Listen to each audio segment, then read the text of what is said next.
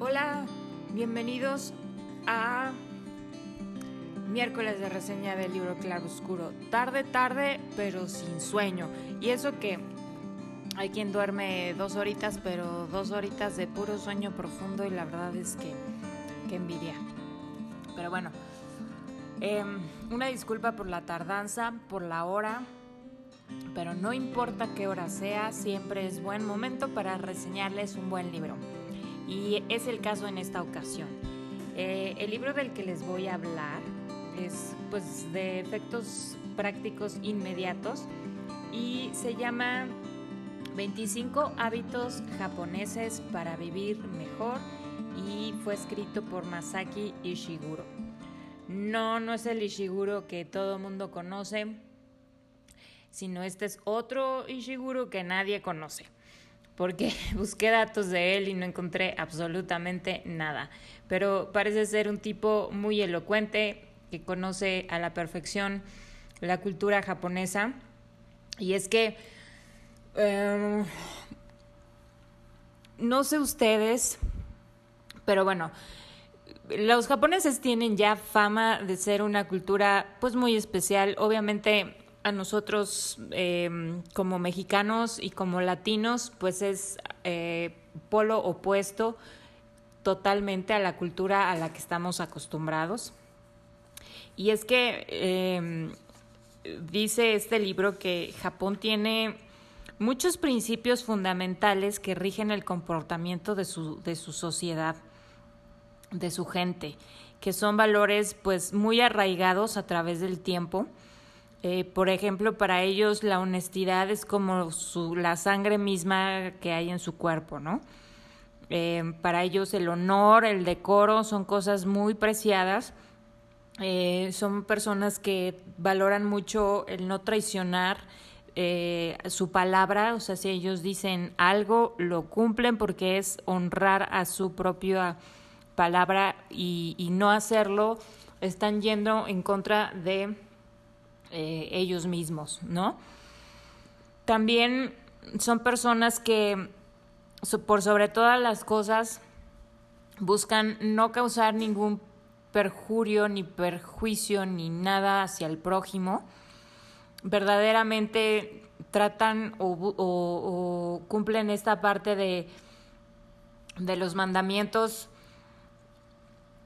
de Jesús sobre ama a tu prójimo como a ti mismo son personas que eh, tratan las posesiones de, otra persona como las suyas propias. Em, son personas que se comportan de igual manera, tanto si las vigilan como si no las están vigilando. Y, y bueno, son gente que tienen mucho respeto hacia el otro, desde que em, se inclinan hacia adelante como en señal de, de respeto, aunque no te conozcan. Eh, son personas eh, pues un poco silenciosas porque valoran el valor de las palabras, así como el valor del silencio, em, valoran el tiempo, en fin, hay, hay, muchas, hay muchos valores que como ellos como sociedad tienen y la verdad es que yo, yo conforme lo iba leyendo, yo decía, wow, qué contraste con, con la, la gente occidental, particularmente los latinos, particularmente los mexicanos, que la verdad es que no digo que no existen mexicanos ni honrados, ni honorables, ni nada de eso, al contrario, este no se trata de, de generalizar de forma simplista. Sin embargo, sí hay como muchas características que de forma general se identifican con, con ciertas em, zonas, culturas, países, idiosincrasias. Y en el caso de los mexicanos, bueno, somos un relajo. Además, somos de los que este eso del que no avanza el que no tranza no avanza el de primero yo y después tú hay, hay tantas, tantas cosas que son parte de nuestra cultura que la verdad es que, híjole, a la luz de, de, de, este, de este tipo de libros donde hacen evidente la cultura oriental, pues la verdad es que me puedo dar cuenta de, de cuánto nos ha sido, nos ha hecho falta. Eh, y bueno, cada quien, ¿no? Eh, Japón pues sufrió una gran guerra y ha sufrido otras tantas cosas que, que los ha obligado a ser así. Quizá México está muy protegido por su vecino del norte, así como ha sido muy abusado también. Pero bueno, hemos tenido otra situación que también nos, ayuda, nos ha y, em, pues orillado quizá a ser así y, y, que nos ha eso nos ha valido para sobrevivir, ¿no? En fin, bueno, vamos a hablar de los japoneses. Eh, escogí, bueno, como bien saben, como ya dice el título, son 25 este, hábitos eh, de los japoneses que sugieren, que invitan a que em, cultives para que puedas vivir mejor. Y yo elegí, o sea, son 25, pero pues ya, si les decía los 25, pues ya mejor les dije el libro y ya mejor ni lo lean pero elegí cinco de ellos que particularmente a mí me, me gustaron muchísimo. Y, y en, sí todos, ¿eh? O sea, no hay uno que yo diría, ay, no, este, ese no se los voy a compartir. Al contrario, la idea es que se enganchen lo suficiente con este libro como para que lo busquen, lo compren, lo lean, lo apliquen, lo relean, lo vuelvan a aplicar, lo vuelvan a leer y lo compartan con todas aquellas personas que ustedes creen que vale la pena. El primer hábito es ser amable con los demás y valorar al otro. Eh, dice en el desarrollo de este, de este libro que los japoneses verdaderamente son amables con, con, el, con las otras personas, de tal forma que esto les ha valido que el turismo se, se vuelva pues muy, aficion, muy aficionado a, a ir a Japón porque son personas que se desviven por el otro y entonces ponen muchos casos documentados donde muchos turistas en su momento mm, pues han dejado testimonio de, de cómo pues personas en el metro o en algún otro lugar los han ayudado así hasta el fin de forma incondicional como lo haría tu brother, tu hermano, tu carnal y, y, que bueno personas japonesas sin conocerte realmente lo han lo han lo han llegado a hacer y, y de una forma pues muy contundente, dejando verdaderamente un, una huella dentro de esta dentro de estas personas que han tenido esa, esa oportunidad, ¿no? Este, y hablan mucho de, de este concepto de hospitalidad que ya en algún momento lo hemos tratado aquí en Libro Claroscuro con, con, el, con un libro que, que les reseñé sobre la hospitalidad precisamente.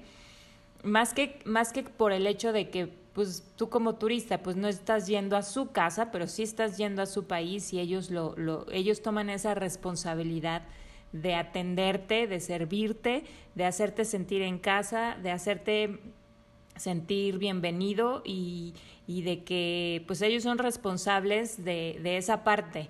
Eh, y es algo que está permeado pues en toda la sociedad. Entonces digo eh, la verdad es que de un poco el contraste es inevitable que, que, que, se haga la comparación, ¿no? De cómo somos en México o de cómo soy yo, ¿no? Particularmente. Yo creo que ese debería ser el enfoque. Pero aunque acá somos muy cálidos y muy integradores y muy, este, también con los, con los turistas, pero también somos desconfiados, ¿no? Porque, pues, no, la burra no era arisca. Entonces, eh, creo que, que esta forma de ver la vida eh, es muy importante y, contribuye pues no solo en, en familias o no solo en, en, individuos, sino que se permea en, en todo el país y, y eso pues híjole, es una gran cosa desde mi punto de vista. Este, luego está pues ya su conocidísima filosofía de Kaizen, que es la mejora continua, que pues es un término que se ha llevado incluso pues al, al, al medio empresarial de todo el mundo. Este, las certificaciones más importantes ocupan este, este concepto y, que viene de, de, la palabra Kai, que significa cambio, y de Zen, que significa mejor juntando estas dos palabras, pues obviamente sumarían como cambio mejor o cambio constante, mejora continua. Y, bueno, pues obviamente Este es un concepto que no nos es ajeno, como ya dije, es algo que tenemos muy, muy presente, pues creo que en todas las culturas, por lo que ya dije, por el hecho de, de que es algo que, que se maneja a nivel empresarial y que se ha tratado de, de traer a todas las organizaciones de cualquier tipo. Bueno, el siguiente del que les quiero hablar es de disfrutar el silencio. Para los japoneses el, el, silencio es tan importante como el hablar, pero eh, el silencio viene de la, de la palabra harahei, o sea, ellos ocupan como mucho el hara, el harakiri, el harahei, en fin, y que significa arte del vientre, es decir, eh, los silencios tienen tanta información como las palabras y hay que saber también interpretarlos. Y la, el verdadero arte está en que tú a través del silencio te comuniques y te comunicas desde el vientre, es decir, como desde la entraña, como desde la tripa, dijeran en algunos, este, en algunos sectores, este, en algunos medios. Eh, porque desde ahí sientes tú a la otra persona y puedes incluso conectarte con ella de tal forma que no necesitas hablar. Este, y no es que sea como una cuestión telepática, sino que si tú verdaderamente quieres conectarte con la persona con la que te quieres comunicar, este, tienes que hacerlo a través, pues ahora sí que de del, del, punto sensorial, es decir, sentir su intención, sentir su pensamiento y entonces interpretarlo y tú comunicarle de igual forma. Entonces, ellos es algo que ellos tienen pues muy arraigado y recordemos que todas estas partes del yoga y de la ayurveda y que todas esas cosas que también son muy como proclives a, a este tipo de, de prácticas un poco más de calma, espirituales, etcétera, viene mucho como de Oriente, ¿no? Entonces, como que ellos lo tienen muy bien asimilado, muy bien desarrollado, porque ciertamente es algo que, que acá, acá, pues de este lado del charco, no solemos practicar, somos más bien una sociedad activista, reaccionaria y, y, y además, pues súper comunicadora, súper platicadora y no sabemos estar en silencio. No sabemos eh, convivir, eh, o sea, nos es incómodo el silencio, ¿no? Para algunas personas así es. Y en cambio, eh, los japoneses no, de hecho, buscan mejor el silencio porque ciertamente las palabras, como ellos buscan honrar su propia palabra, pues no hablan ahora sí que en vano, ¿no? No andan hablando a la ligera diciendo cosas que, que no son o que no van a ser o que no piensan y de hecho pues solo hablan para comunicar realmente cosas necesarias, ¿no? Entonces, no sé si es el caso de que ustedes conozcan personas japonesas. Yo, una que otra, la verdad es que tampoco tanto, pero sí, de hecho, las personas japonesas que conozco son bastante calladas. Ya tenemos muchos ejemplos como estereotipados como el Mr. Miyagi, este, y bueno, así otros que ahorita no me acuerdo, pero que seguramente ustedes sí y que pueden ir comparando con este tipo de cualidades. Entonces, pues aquí cabe perfectamente la frase de el silencio está sobrevaluado. Eh, es en realidad una práctica que ellos eh, practican bastante y, recomiendan para que mientras tú lo practiques eh, podrás vivir mejor. ¿no? Luego está em, otro, otro hábito que se llama cuida lo que comes. Y ellos en su filosofía, de hecho, también aquí el libro Claroscuro ya reseñó Pavel un, este, un libro referente a, al comer, al comer desde el punto de vista oriental, desde un autor, me parece que también es japonés. Y, y bueno, si me estoy equivocando, este, podemos dejarlo a nivel general, o sea, de la parte oriental donde ellos proponen pues comer una vez al día porque eso le ayuda a tu cuerpo, ahorra energía, es más, te ayuda a ser más longevo, etcétera, ¿no? ellos también tienen el principio del 80-20, es decir, come el 80% de tu capacidad, no, lo, no, no te superatasques ni te atiborres de que después no puedas caminar, porque a lo mejor no lo explican de esa manera, pero sin duda se debe a que le das mucha carga al, al cuerpo y ocupa muchos de sus recursos en procesar pues toda esa bomba que le diste de alimento, que no es que esté mal, simplemente es que el cuerpo ocupa recursos para digerir. Y entonces, si tú además lo llevas a su límite, pues estás como forzando la máquina, como cuando tu carro este, está, estás en los cambios de velocidades y, estás forzando a la máquina en una velocidad cuando necesitas ir más rápido. Así también funciona el cuerpo.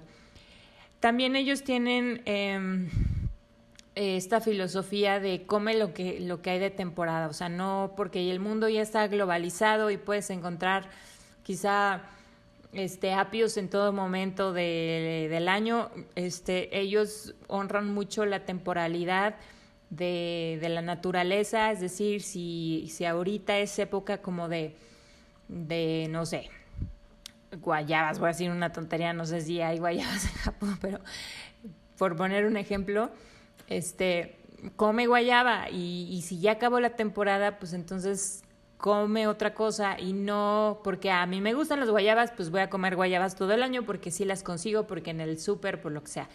Y, y son más como eh, honrar esa parte de, del, de cómo funcionan pues las estaciones del año, las temporadas de la vida y, y es algo que, que, funciona en cuanto al comer, es decir, eh, escudriñar los modelos originales y, de ahí tomar pues lo que más nos, nos funciona, ¿no? Este, me voy al hábito de tener contacto con la naturaleza y aquí dice que ellos se dan sus baños de bosque, o sea que se van cada X tiempo al bosque, pero no como decir, ay, bueno, voy a hacer senderismo, voy a caminar, voy a subir, voy a bajar y ya, ¿no? Eh, respira así, respira, pero apúrale y no sé qué. No, o sea, ellos van con la intención de observar, de sentir, de conectar con el medio ambiente con el que están este, desarrollándolo, eh, eh, perdón, exponiéndose, no buscando como dominar la experiencia, sino más bien fluir con ella, ¿no? O sea, ¿a qué me refiero? A que a veces muchos de nosotros nos vamos, por ejemplo, a la montaña o a algún lugar natural y este y queremos medirnos con ella, ¿no? Es decir, subí súper rápido, sí aguanté, sí llegué, esto y aquello, y realmente no se trata de, de una actividad física como tal, eh, como de deporte, sino una actividad física que lo que busca es que, sí, conectar tu parte física con tu parte este, intelectual, pero con tu parte sensorial y como parte de, de que tú eres parte de esa creación, ¿no? Entonces se trata de respetar lo que ves, de respetar lo que hay, de no invadir con, con, con pues con, con ruido, ¿no? De que a veces pues incluso vamos con, a la montaña y con, con la música a todo porque pues nos funciona ir con música para aguantar, ¿no? Para entretenernos. O de ir hable y hable y hable y no prestando atención pues en realidad a lo que estás viendo, ¿no? Incluso si puedes este, caminar descalzo, estar ahí, contemplar, meditar, este, respirar, escuchar las aves, este, observar los árboles, sentir el viento, escuchar todas las cosas que se van dando y, y realmente ahí está, eh, bueno, pues sí, supongo que, que estudios que, que arrojan estadísticas verdaderamente impresionantes donde pues obviamente eh, incluso esto pues ya se volvió hasta una terapia, ¿no? Porque las personas ya estamos de ciudad estamos tan estresadas que este que necesitamos este la naturaleza de forma terapéutica, es decir, nosotros venimos de ahí y necesitamos regresar a ella y es decir, eh, mientras más te acercas tú al bosque, etcétera, tú bajas tus niveles de cortisol, este, baja tu presión arterial, baja tu riesgo de infartos, adicional de, lo que significa que hagas actividad física, ¿no? Sino que realmente el, conectarte con medios naturales es algo que tu cuerpo necesita y que es necesario practicar. Bueno, por supuesto hay otros 20 más que, que por ejemplo, están cuida los detalles, deja de perder el tiempo en cosas inútiles, busca y encuentra lo bello en todo. Ten un propósito, simplifica, simplifica, simplifica, relativiza todo en la vida, aprovecha los recursos al máximo, sé constante y paciente como el crecimiento del bambú, aprende a dar gracias, respeta cada ciclo, haz las cosas correctas, em, haz todo lo que puedas, cuida tu propia energía, eh, busca siempre la calidad, una razón para vivir, consigue tu vocación, Busca la felicidad, dedica tiempo a los que amas, busca la serenidad y medita. Esto es de forma muy rápida, parte, eh, pues ahora sí que los 25 hábitos que te sugieren desarrollar. Y está muy padre el libro porque te pone cosas, datos muy interesantes. Yo creo que es un libro que se leen así súper rápido y que les va a encantar. Gracias por escucharnos, gracias por esperarnos y espero que nos escuchemos la próxima semana. Hasta luego.